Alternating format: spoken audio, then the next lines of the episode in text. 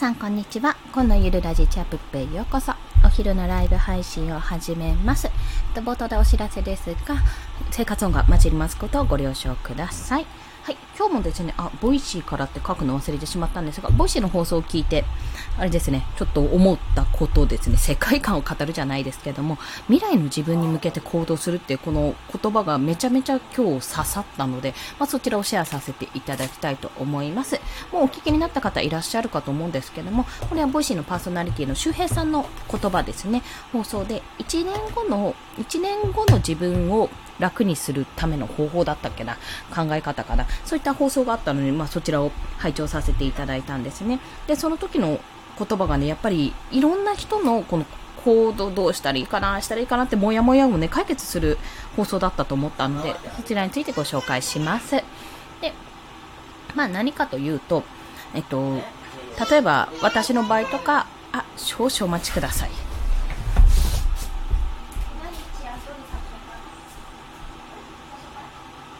できたって言ってた？結局ちょいちゃんできたって言ってたね失礼しました。はい。ということで戻ってきたんですけどもえっ、ー、と要はですねまあまあ、私の事例を挙げると、私結構8月って頑張ったので12万ぐらい稼げたんですね。まあ、収益結果の放送を聞いてもらえればわかると思うんですけども、まあ、稼げたんですが、あの、構その後半が何も動けなかったんですよ。で、今も結構それを引きずってて、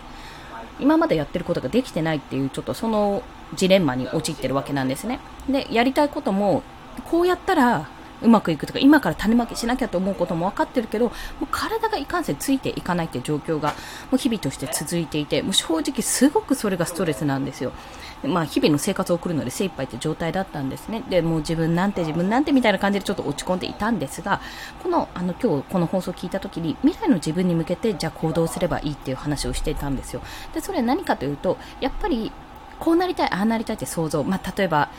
退職してもあの不労所得じゃないですけどもなんか月に5万、10万とか入ってくるような仕組みを作りたいとかね。例えばそういうふうにするにはどうしたらいいかって考えた時にもし1年後にじゃ月に1万の不労所得が入るような仕組みを作りたいって想像されるのであればそのために何をするか。例えば投資をしてみるとかですね。投資をしてみて月1万稼げるような仕組みとする、まあ、月1万の利益がもらえるためには、まあ、それ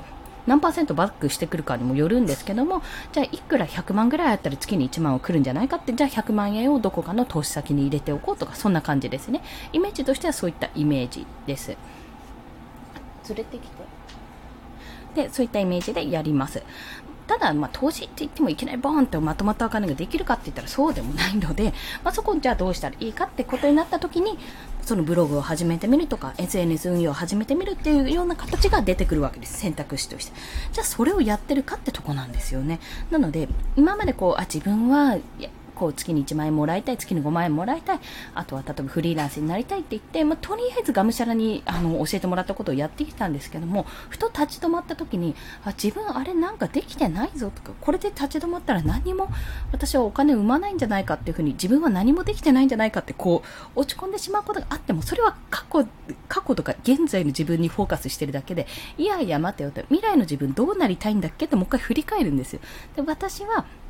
もう少し楽に楽しみながら働きたいと。で、いろんなことにも挑戦する時間も欲しいし、お金も欲しい、余裕が欲しい。そう、余裕が欲しいに尽きるよなってなった時に、じゃあどうやったら余裕が作れるかって考えるわけですよね。じゃあ月にいくら最低限あったら、自分の中で余裕として、あの、まあ、やっていけるか、生活費の余裕としてできるかってやったら、じゃあ、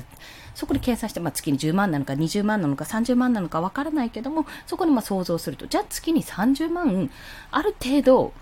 もらえるような形にするにはどうしたらいいかって。まあ一つは正社員って手もある。正社員とか、まあ就職するって手もあるし、転職するって手もあるし、正社員プラス副業、まあもしくはアルバイトプラス副業って形ももちろんあります。じゃあそうじゃなくて、できれば家にいる状態で月に30万で、あの、あまりこう無理をしないでね、月に30万稼ぎつつも、稼ぎつつも他のことに手をつけられるぐらいの余裕が欲しいってなったら、じゃあ仕組み化にしよう。じゃあ仕組み化ってどうやって作るのって言ったらブログを勉強したりとか、インスタグラム勉強したり、ツイッター勉強したりっていうそういう風になっていくと。で、そこからじゃあどうしていくか、どうしていくかって話になったら、じゃあ、ただただ闇雲にやっていくのももちろん大事なんですよ。最初の初動はね、とりあえず行動してみて、どんな仕様なのかとか、どういう反応が来るのかっていうのを見るのが大事だから、まあ、そこはやってみて、とりあえずやってみて、あ、このまんまじゃ稼げないなって思ったら、じゃあちょっとテーマを変えて、1個違うアカウント作ってみようとか、違うブログ作ってみようっていう、そういう風な行動に落とし込めばいいと。要は、あの、やっぱりこう、できないんじゃないかとか、いろんなことをね、こう、もやもやもやもや考えてしまうと、動かなくなっちゃって、結局何も意味がなくなってしまう。それだったら、一歩でも、じゃあ音声配信1個取って放送しようとか、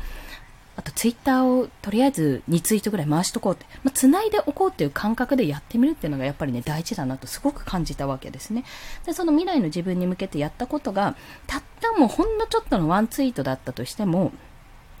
それがもう積み重ねれば5年、10年先にもしかすると、すごく大きなアカウントになってるかもしれないし、また SNS じゃなくて、全然違う、なんか社長になっていたとか、そういったことができるかもしれない。そんな自分を想像しながらやっていくと、いや、ちょっとね、気持ちも変わるんじゃないかいっていう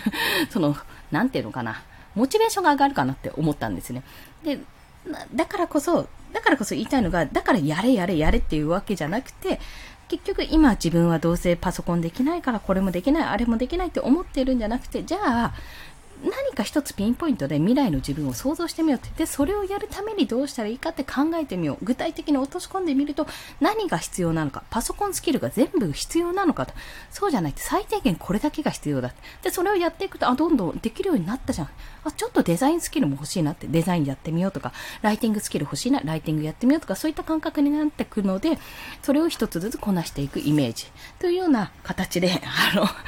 そういうことなんだなってことをね、あの、今日、待ち時間の間に聞いていた、すごく、ああ、なるほどなって思いましたね。今日はこれをシェアさせていただきました。すいません、なんかちょっとうまく喋れなかったんですが、要はもう、今の現在の自分とかできてないとか、過去の自分こうだったなってことをうやうやむにょむにょ考えるんじゃなくて、それを考えるときはコンテンツ作るときだけでいいので、未来に向けて未来の自分がこうなりたいから今こうしよう。で、その未来っていうのは5年なのか10年なのか1年なのか、もうこれは具体的に決めた方がいいと。1ヶ月でもいいんですよ。1ヶ月の後自分はこうなって笑って過ごしていたいとか、お金が入ってなくても、あの何か成果を一つ得ている自分になりたいとかだったら、じゃあそれをするために今何ができるかって落とし込んでいく。まあ、そんな風に考えていくと未来が明るくなるし、あの、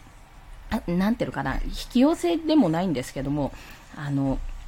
これ別件の、別件の放送で、世の中は甘いか厳しいかっていう話を池早さんがされていたんですね。そう、これも面白かったので合わせて聞いていただければと思うんですが、この甘い厳しいもう自分の考え方一つによると、そういった話をしていたので、ま、自分にとってはデザインは意外と楽だよっていう人もいれば、いやいやめちゃめちゃ難しいよと思う人もいるのと同じように、自分にとってその叶えたい未来は楽かどうかって本当その人次第なんですけども、いやいやいけるでしょと思ったら、おそらくね、いけるんですよ。そうちょっと、あの、精神論的なところもあるんですが、いけるっしょっていうふうに思えるようになるかと思うので、ぜひね、あの、落ち込んだ時はとことん落ち込んでね、さ、あの、最下層まで行って、そこからもう、あとは上がるしかねえなってところまで行けばいいと、私は考えてる人間なので、そこで上がればいいんですが、まあ、ちょっとなんか落ち込んだ時は、ぜひそのね、周平さんの放送と池原さんの放送合わせ技で聞いてもらえると、あ、なんか、いっか、今はこんな状況だけど、まあ、とりあえずでも自分がやってることは少しずつ未来に向けて前に向けているから、それを一つずつやっていこうって気になれますので、ぜひぜひお試しください。そんなお話でございました。それでは今日もお聴きくださりありがとうございました。皆さん体調とお気をつけてお過ごしください。コンでした。では、また。